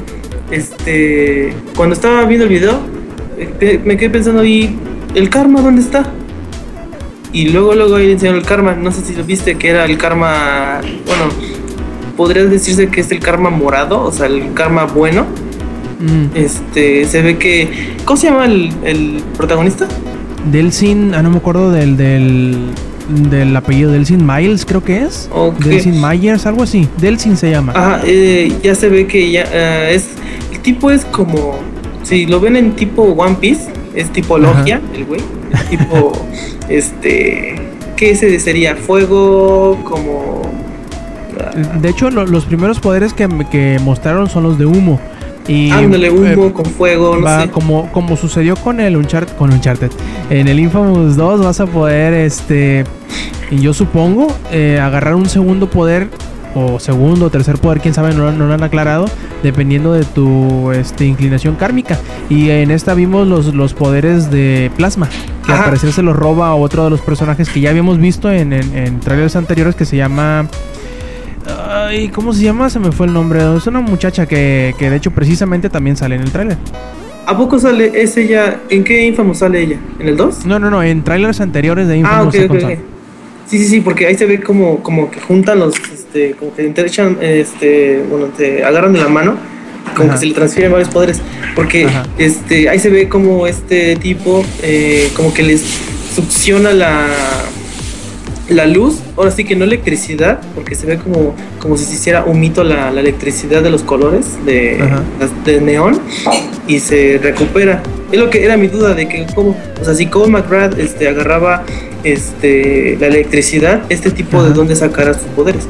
Yo creo que va a Acuérdate ser... que, el- acuérdate que la- las luces de neón son plasma, que Ajá. es gas este, quemándose. Ajá, ajá, por Y eso... él saca la, la luz de, de- de- del neón, la- el gas del neón, me imagino. Sí, sí, por eso este, cuando, cuando sacó, este, cuando la absorbió, la luz de neón tenía varios colores, tenía cinco, bueno, ahí tenía varios colores y, y salió uno de cada uno, o sea, el humo salió de cada color dependiendo este, de la neón.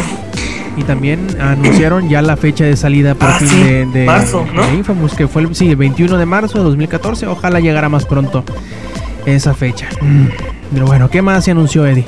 ¿Qué más anunció? Ah, Drive Club eh, se anunció, bueno, ahí se alcanzó a ver un video, pero no anunciaron nada más. No sé si Ajá. fecha de salida, Rob. creo que no creo que no hubo fecha de salida todavía, pero ya habían dicho que iba a llegar en el primer trimestre Igual, del ¿no? año. Me imagino Ajá, que muy cercano a, a, a Infamous. Sí, eh, ah, algo que no se me debe haber, olvidado. Este, Metal Gear eh, 5, Metal Gear Solid 5, eh, Ground Zeroes, va a tener una exclusiva para Play 3 y Play 4. Que se va a poder usar el, el- un skin, puede así decirse, este, del, primer, del primer Metal Gear, o sea, todo pixeleado. Se va a llamar una misión, se va a llamar este, misión de Yabu. Eh, en donde se va a poder usar ese skin y vas a poder jugar. O sea, todas las gráficas del Fox Engine, pero este Snake va, eh, bueno, este- ¿cómo se llama? Solid, Ajá. sí, Solid, va a traer este el skin del, eh, del Play del Play 1, o sea, todo pixeleado, toda la cara deforme. En el Metal Gear Solid 4 podías usar esa máscara, te ponías la máscara del, del Snake pixeleado, pero ahora, bueno, va a ser ahora completo.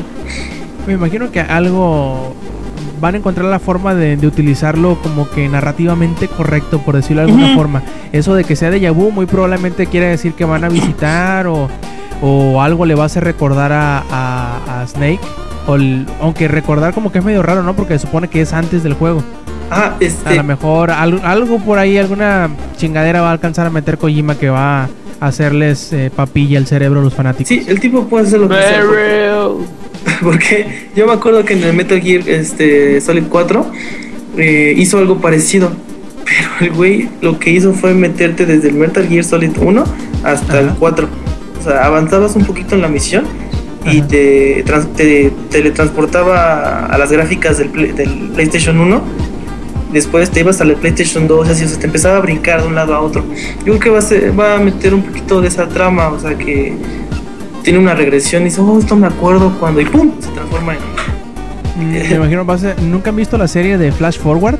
No, Ah, bueno, eh, si alguna vez vieron la serie de Lost, ¿se acuerdan que en la mayoría de los Nope, de los nope, de los ¿No, ¿No han visto tampoco Lost? Bueno, en la mayoría de el- la mayoría de los, de los capítulos de la serie se la pasan viendo flashbacks. ah, O sea, sí, cosas sí, que pasaban en el pasado. No, es como cuando Flash preguntas forward, por Tron, eh, Rob. Si alguien ha visto Tron, no, no, no, no, no, no, no, no. Así es más o menos. ¿Hay ¿Alguien ha visto Flash Forward? Así, güey. Flash Forward es muy buena. Bueno, eh, eh, en Flash Forward, haz de cuenta, la premisa principal de la serie, que nomás duró una temporada, desgraciadamente, es que en una fecha, en un, en un minuto, en una hora en específico, todo el mu- todas las personas tienen un flashback, digo, tiene un, sufren como un desmayo. Y todas las personas ven hacia el futuro, ven un flash forward. De dónde están ellos en una fecha y en una hora en específico, pero en el futuro. Oh, Y cuando despiertan, pues todas las personas que iban manejando chocaron, los que iban en, en un avión se cayó el avión, los que estaban nadando se ahogaron y así pues. Y nadie sabe por qué sucedió eso, o sea, por qué se tuvieron el desmayo y por qué tuvieron las visiones hacia el futuro. Y de eso se trata la, la, la- la serie. Imagino que algo así va a suceder entonces, porque se supone que, que Ground Zero se, se toma lugar antes, ¿no? Mucho antes del primer Metal Gear Solid. Ese, este, fíjate que Kojima me ha hecho papilla al cerebro, ya no entendí, porque después de que anunció este que de Phantom Pain y Ground Zeroes, yo, pues que no es el mismo juego, y no, van a ser un juego diferente. Yo, oh, que la chica, o sea, entonces, ¿cómo? Eh, Ground Zeroes va a ser como un prólogo. Ajá. Imagínate como un DLC, como el DLC de Catwoman de, del Arkham City. ah, yo creo. Algo así más o menos. Va a ser como un, entre comillas, DLC, un juego cortito. Que te va a presentar las mecánicas del juego y te va, te va a plantear la historia como va a iniciar. O sea, te va a poner todas las piezas para cuando llegues ya con el juego bueno que va a ser este de Phantom Phantom, Pain. Pain. Ya tú llegues y ya, ya me lo sé todo y te pueda violar el cerebro otra vez Kojima. Pero es que hay lo que no entiendo. En Phantom Pain se muestra que este Snake ya no le cortan el brazo, estuvo en coma y perdió masa Ajá. muscular, está todo ñango. Ajá. Y después este, pasan un tráiler de, de Ground Zeroes en donde Snake ya tiene la prótesis, o sea, es un brazo, digo, una mano biónica, o sea, luego ahí se ve que es de metal. Eh, Eso ya no. Ah, luego- también dijo este, que Gra- eh, Ground Zeroes va a tener este, inconsistencias este, en la historia. Ajá. Digo, ah, gracias, ya, te, ya justificas que nos vas a hacer papilla el cerebro. Eh, también, eh, bueno, eso ya es aparte. eh, ah, se reportan muchas, este, bueno, no muchas, sino un cierto porcentaje de las Play 4 Ajá. Que tienen eh, daños, o sea, deja aparte el HDMI, o sea, se supone que eh, no manda la señal de, del Play 4 a la, a la pantalla, no lo reconoce. Algunos Ajá. este, sí pudieron lograrlo cambiando el cable HDMI, pero después este, vieron y que son unos pines adentro de la entrada HDMI, no en el cable, en la entrada del Play 4, en donde está un poco doblado. Entonces lo único que uno tiene que hacer es con el dedo empujarlo hacia abajo para que se pueda Ajá. alinear bien. Pero si lo llega a meter es. este, sin siquiera moverle, este, te llevas todos los pines, o sea, ya valió, valió este, la entrada y tienes que ahora sí llamar a servicio al cliente que no responden. Que ahorita estoy leyendo tweets de, ah, bueno, hay uno de, sigo uno de IGN, este, Ajá. ¿cómo se llama el gordo? Ah, cabrón, no, pues me la, me la pones difícil. Este, Gregory, este, mm, Game Over, eh, Greg, Greg, Greg, no sé si lo conozcan, de lentes. Se llama Inge. ¡No! Inge. Inge no trae lentes. Bueno, ese tipo. Y empezó a, este, gente le empezó a enviar este tweets de que sus Play 4 no sirven. Y, y no, no es, no, no, o sea, ya van bastantes. O sea, ya es- eso ya Yo, es, ya es para Primero yo lo que, lo que leí, tú, Eddie, lo que leí es más o menos lo que tú dijiste, pero al revés. Que el, el problema es el cable que está, que, que trae la entrada, eh, la trae defectuosa. Y al momento de tú meterlo en el PlayStation es la, la, el receptor de la consola, el cual se, entre comillas, se descompone, por decirlo de alguna forma. y lo que tienes que hacer es nada más reacomodar el pin y utilizar otro cable distinto para que obviamente no lo vuelvas a desacomodar y ya pasa la señal. Yo puedo suponer que si este güey utilizó el mismo cable con distintas consolas, pues se lo chingó. Por Sí. tarado. Eh, dice- lo que yo he leído al menos, todavía no tenemos eh, información tal cual bien. eh, esto no es tanto este problema de hardware de- dentro de la consola, sino del cable. Lo cual se les recomienda que cuando ustedes compren su PlayStation 4, cuando lo vayan a comprar dentro de dos semanas, que es el lanzamiento este, internacional, eh, revisen bien sus cables HDMI. Que no tengan ningún cuerpo extraño o parte que no parezca, entre comillas, natural antes de insertarlo en la consola. O incluso si tienen un, un HDMI ya conectado a su televisión que funcione bien, con ese hagan la prueba o con ese lo utilicen antes de, de correr el riesgo. De todas maneras, si son PlayStation 4 comprados aquí en territorio nacional y algo les pasa, pues ahí tienen su garantía, ¿no? Así que no habría tanto pedo. De Sí, menos que- no es algo- no se están fundiendo, por decirlo de alguna forma. Son simplemente como que una falla de manufacturación a nivel em, de hardware externo, por decirlo de alguna forma. ¿Ah? Ojalá no sea algo más grave de eso de lo que se está reportando. Todavía no sabemos si, si haya en realidad alguna otra cosa. Por ahí también dicen que algunos de las, de las carcasas eh, están fundidas o están, eh, no sé cómo decirlo, están hechas como que un poquito eh, dobladas y baila un poquito la consola. Sí, le tienes que poner este. Ah, pones la, ah, la consola en posición este horizontal Ajá, y que se tambalea, se tambalea así poquito, pero es mínimo. Y un chavo, pues nada más puso unas tres post-its, se las puso abajo y ya, como si con pero, pero igual ese es un este. ¿Cómo se puede arreglar eso? O sea, ¿Es el ingenio del mexicano? ¿El ingenio del mexicano? ¿verdad? sí, no. pones un chicle masticado y. Ah, huevo, huevo. También este hubo otro que ah, a Kotaku, ah, bueno, hay una página y a, y a IGN, eh, a las consolas que les llegaron antes de tiempo, este, hubo a varias personas que se les se no sirvieron sus sus este sus Play 4. A Kotaku eh, de plano nunca le encendió y creo que esa se la tuvieron que reemplazar. Y ahí donde checaron que era, era la entrada HDMI. O sea, desde, con ellos fueron los con, con lo que se supo que era la entrada HDMI. También vi otro chavo que fue de los primeros que les llegó el Play 4, que no pudo, o sea, estuvo hasta, hasta la madrugada tratando de hacer que se funcionara su, su Play 4. Se le descompuso, se supone que ya había muerto. Después, eso fue ah, antier. Después dije, ¿todavía seguirá? Y ahí guardé este, su página de Facebook y me metí y todavía seguía en su eh, página de Twitch TV. Ajá. Este. Y todo, ya la había logrado funcionar, hacer funcionar, ya estaba. Mágicamente. Ajá, no, ya la tenía toda abierta la pobre consola, o sea, ya tenía la tapa cromada, Ujú. es la que tiene el disco duro, es la parte fácil que puedes zafar, donde puedes este, meter y sacar el disco duro. Entonces ahí ya lo tenía, este, así que eh, sacado el- esa parte cromada. Y lo que dijo el chavo es que ya no la quiere mover de ahí porque con cualquier movimiento se apaga la consola. O sea, al, pobre chavo le fue de mal en peor. Eh, no era la entrada HDMI, era. quién sabe si ha de tener. Yo creo que ha de tener este un, un falso. al- Así que le fue, le fue la mala suerte. Y ahí lo tenías con la. Luego se le ocurre poner la, la Play 4 enfrente de la televisión. Y la televisión no la pueden mover porque era una pantalla, creo que era, yo creo que era unas 60 pulgadas. Y pues sí, de plano, este, movías la tele y movías todo, todo el mueble y todo, ya se te jodía. Este, y estoy leyendo más, o sea, dicen que el Play 4 algunos vienen hechos ladrillos, o sea, no, no Ujú. prenden, no hay nada. Ya le están poniendo nombres ridículos a los errores, que la, la línea de la muerte roja, como, es que como es, no es luz, o sea, es la línea eh, que este, está arribita del lector de donde metes el disco, en la línea Ajá. azul, si lo has visto. Este, Sí, sí, sí.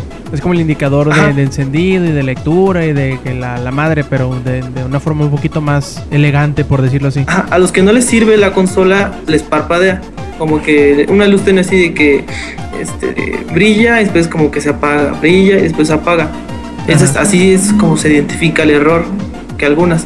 O este, también que si actualizaban a la versión este, 1.5, 1.50 o 1.5. Sí, que es la, el, el parche del primer día. Ajá, el primer día, que desde ahí, desde que lo instalan y desde que lo este ya está descargado e instalado, este igual pum, se les muere la consola. Mm, y hasta ahí es eso. Ya, bueno, ya hasta IGN hizo una página especial para que metieras los errores que te que te daba el Play 4. Pues bueno, hay que ver, como siempre, es no, no, no es lo adecuado, ¿no? Pero es normal que un cierto porcentaje de, de hardware, sea cual sea, siempre tenga alguna falla de manufacturación. Porque obviamente como lo eh, se hacen por manos humanas, eh, el humano está condenado a equivocarse, a hacer errores en algún momento, si somos falibles todos. Y pues bueno, no queda más que, que recomendarles que si alguna cosa de esta les sucede, contacten inmediatamente al departamento de garantía. No ya sea- nada. Así es, el departamento de garantía ya sea de la tienda donde lo compraron o ya si de plano les dicen en la tienda que la garantía la tienen que ver directamente con Sony, pues ponerse en contacto con el representante más cercano de, de la compañía con el cual puedan ver cómo pueden hacer válida su garantía, si se los van a arreglar o si se los van a cambiar. En la mayoría de los casos, como es un equipo nuevo, no tendrá costo alguno siempre y cuando esté dentro de- del periodo de garantía que por lo usual es un año. Así que pues tranquilos, siempre y cuando lo hayan obtenido de algún medio legal. Lo más seguro es que estas fallas vayan a tener eh, arreglo, ya sea que le metan mano a la consola oficialmente en el taller de, de Sony o que les den una nueva. Así que no teman siempre y cuando haya sido una adquisición legal. Y pues si mientras no, ya sea que se burlen de los eh, afectados o que se asusten si es que ya tienen su preorden hecha para comprar la consola. Y pues bueno, esto es normal, ya sabemos a lo que nos arriesgamos con nuevas consolas, pero pues sí, siempre es eh, eh, malo o siempre es, eh, como decirlo, preocupante el que suceda, que siempre va a suceder y siempre, ha sucedido, siempre sucederá y es algo que a lo, a lo cual debemos estar eh, alertas, pero no necesariamente eh, alarmados hasta el momento en el cual se pues se anuncie o se clarifique que sea algún error más grande, ¿no? Que sea algo eh, inherente en la fabricación, no tanto en la manufacturación de la consola. Y bueno, vamos terminando. ¿Qué les parece con esta edición 112 de Showtime Podcast Plebes? ¿Tienen por ahí ustedes algún este algún saludo por ahí pendiente, alguna pregunta de, de sus amigos? Zach. Yo sí tengo un saludo para Adi Link, que he estado platicando mucho con ella y me ha caído muy bien y es una de las mayores fans de Zelda que he conocido. Y este también mi servicio a la comunidad es de que este no sé si dieron cuenta, bueno, yo creo que se dieron cuenta, pero en octubre estuve viendo diario una película de terror. Por si quieren la lista, nada más este métanse a mi Facebook y ahí está pública para que todos la puedan ver. por si alguien se le ofrece una película de terror, son 32 películas. Y yo soy Yuyo, ya saben que les mando muchos besitos tronados y letritos de amor. Perfecto, Eddie. Este, sí, a, a, ahí a mis amigos, bueno, primero a Tania, este, sí, les mando saludos, es que me están viendo y me da pena. Este, ah, ¿cómo se llaman? Este, ustedes, güeyes, no es cierto, Carlos, Miguel, Alexis, Braulio, ahí, este, están en mi corazón, chiquitos. Ustedes saben quiénes son. Ustedes saben quiénes sos, boys. Este, y ya, chingón de regresar. Eh, un saludo para mi abuelita y para mi mamá que me están escuchando. y también este un saludo para Mr. Knuckles X. Eh, se arroba Mr. Knuckles X es ¿Cómo te eh, un eh, follower que tengo ahí que me pidió saludos. También para el Chava 84. También un saludo para Adriano guion bajo banano que es este un compa que también le gustan muchos juegos de acá de este Steam y todo eso. Y un saludo mm, con muchísimos, muchísimos mm, ganas de, de que se le pase un día muy bonito cuando escuche este saludo, llegue a escucharlo a la mamá de K, Vicky, Vicky Victoria, que nos está pidiendo que le mandemos saludos a su mamá. Ahora sí que muchísimas gracias a todos los que nos escuchan y pues bueno, esperemos que nos eh, que estén pendientes para nuestro próximo podcast o grabación de esta temporada, que esperemos que sea de más de dos capítulos. Gracias. Así es, yo también aquí tengo un par de saludos y un par de preguntas. Nos pregunta ahí nuestro amigo Olea, que su eh, usuario en Twitter es arroba 1 olea1. Nos pregunta que si creemos que esta nueva generación de consolas haya generado menos hype que la anterior. A ver, chavo Inge, ¿tú qué crees? ¿Que sí, que no? ¿O que todo lo contrario? Yo creo que más bien la gente es más mamona ahorita, güey. O sea, como que es la idea de pues que se están volviendo mucho más exigentes ahorita, pero es una exigencia muchas veces sin fundamento. Yo creo que sí las consolas tienen un gran reto para poder sorprender a los demás. Verdad es que hasta ahorita no han demostrado que sean un salto mucho, muy grande a comparación de las consolas anteriores, como a diferencia de lo que hubo con PS2 y PS3 y Xbox y Xbox 360. Ahora habrá que ver ya cuando salgan ya los materiales y ya los contenidos, a ver si realmente esa diferencia vale la pena o hace que el hype valga la pena, ¿no? Correcto, Eddie. Ah, ¿Me repites la pregunta, Cierro? Que si tú crees que esta generación haya generado menos hype que la anterior. Pues, eh, fíjate que ahora sí que ya es una generación nueva, pero para personas, o sea, chavos. Yo me acuerdo que yo no tengo, yo no me acuerdo jamás, este, eh, así que no tuve esa, esa información de que, ah, ya va a salir un nuevo Xbox, ah, ya va a salir un nuevo Play 3. Nada más fue de que, pum, ya está Xbox y no sé qué. Yo, ah, mira, qué chido. Nada más así sí me acuerdo, fue del Wii. Y eso porque estaba más que nada con Club Nintendo. Pero ahorita como que está todo el internet y eso, pues ahora sí que este igual esa guerra de consolas de que ah, es que el Play 4 tiene más esto, el, el Xbox tiene más esto, pues eso generó más más este más más llama a, a todo esa a todo lo de ayer que ya anunciaron el Play 4. Yo digo que más que nada fue porque ya internet y todo eso este se pudo decir que pues crear ese hype para las consolas, para las, para las nuevas. Correcto, Zack. Pues sinceramente para mí este no están creando nada de hype. O bueno, es que solo para cierto tipo de gente porque ya este cuando salió el Play, o sea, tenía juegos como Crash, como Mega Man, como Resident Evil, o sea, todo en su mero comienzo y pues eran cosas nuevas. Ahorita todo se centra en cosas multijugador, en en centros multimedia y en todo eso. Y aparte de que como ahora tenemos toda la información a, en bandeja de plata, pues ya no es tan emocionante como antes. Y ahorita pues la cantidad de juegos ya se está volviendo más pequeña, se está reduciendo los tipos de género de juegos, porque ahorita pues, lo que más se juega son en online o son de Battlefield o son de Call of Duty, porque yo no he visto que mucha gente hable de otro tipo de juego. Y pues yo siento que además de como dijo el Inge, de que la gente se vuelve más mamona, nada más quieren ver quién tiene mejores gráficas en vez de quién tiene un mejor juego que se disfruta. Correcto, yo creo que es un tipo de hype distinto, porque mientras el cambio de la generación pasada fue como que más eh, verbal, más violenta, de hasta cierto punto más eh, infantil del mío es mejor que el tuyo, en, esta, en este cambio de generación lo que hemos visto es al revés, es el tuyo es peor que el mío. Por lo tanto, es, eh, en vez de ser más violenta, es un poquito más de bravuconería. Y además, si, si tomamos en cuenta que ahora mm, las consolas no necesariamente están perdiendo fuerza ante la PC, sino que la PC se está emparejando muchísimo más con las consolas. El, el- Hasta ¿cómo incomodidad, güey. Así es, como por decirlo de alguna forma, eh, la importancia o la, exclusividad que tenía un encuentro como el que sería el del Xbox 360 contra el PlayStation 3 no es tan verbal como lo es ahora el PlayStation 4 contra el Xbox One.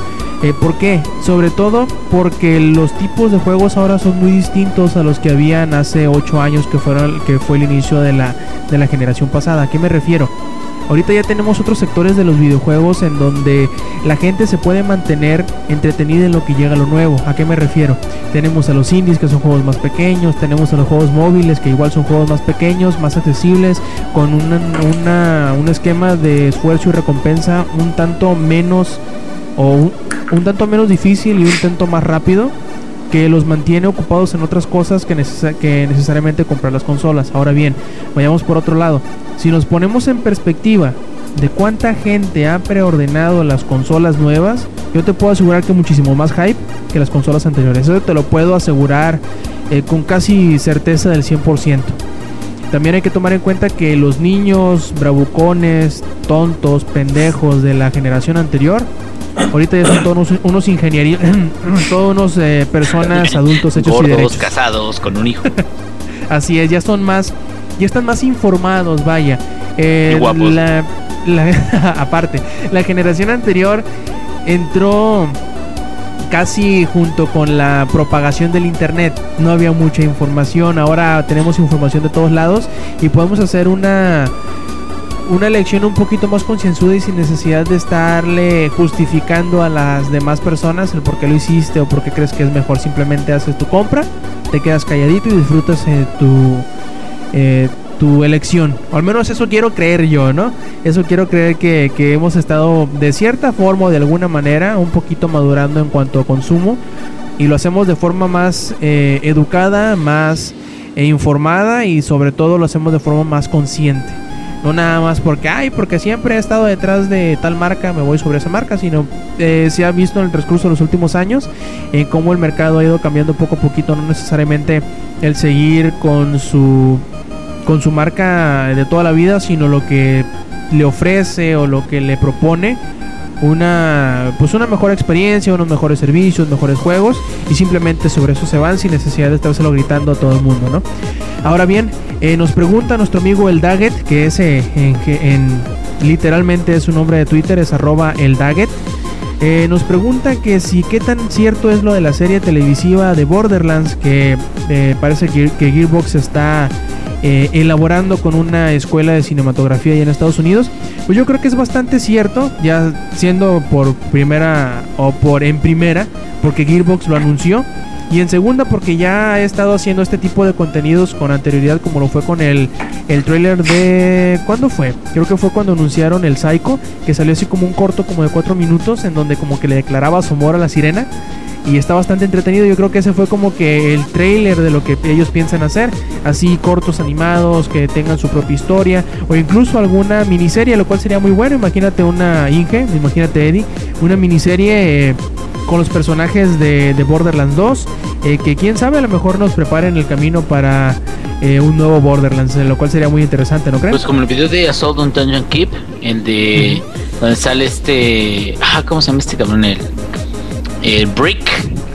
Y Ajá. sale la, la niñita y le dice, eres una siren, eres una siren, órale, vete, empieza a chingar los güeyes estos para que escaparan de ahí de donde estaban y ya Brick se empieza a imaginar que es una siren y, y que Ajá. se empieza a chingar a los esqueletos que en realidad eran bandidos, ¿no? Ese, eh, ese tipo de cortos siento que está muy, muy bien hecho y igual y si fuera de esa naturaleza el, eh, los, la serie estaría muy chingón, güey, pues di- di- digo, de ella nada más dependería de los guiones, ¿no?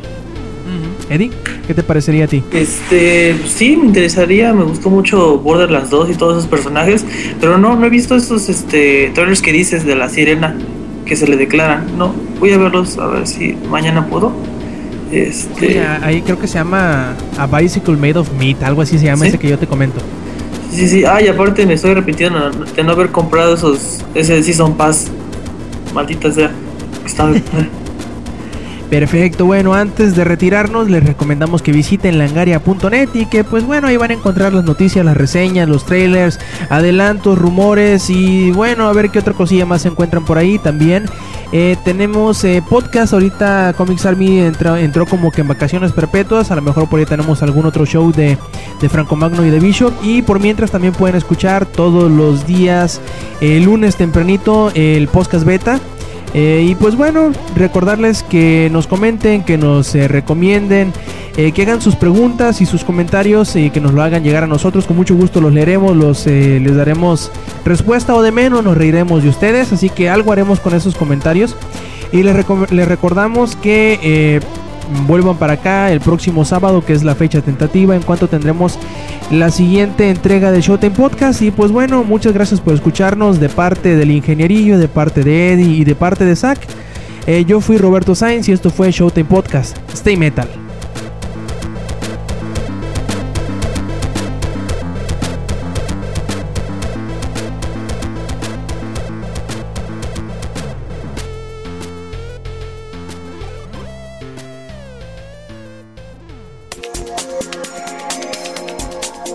Langaria.net presentó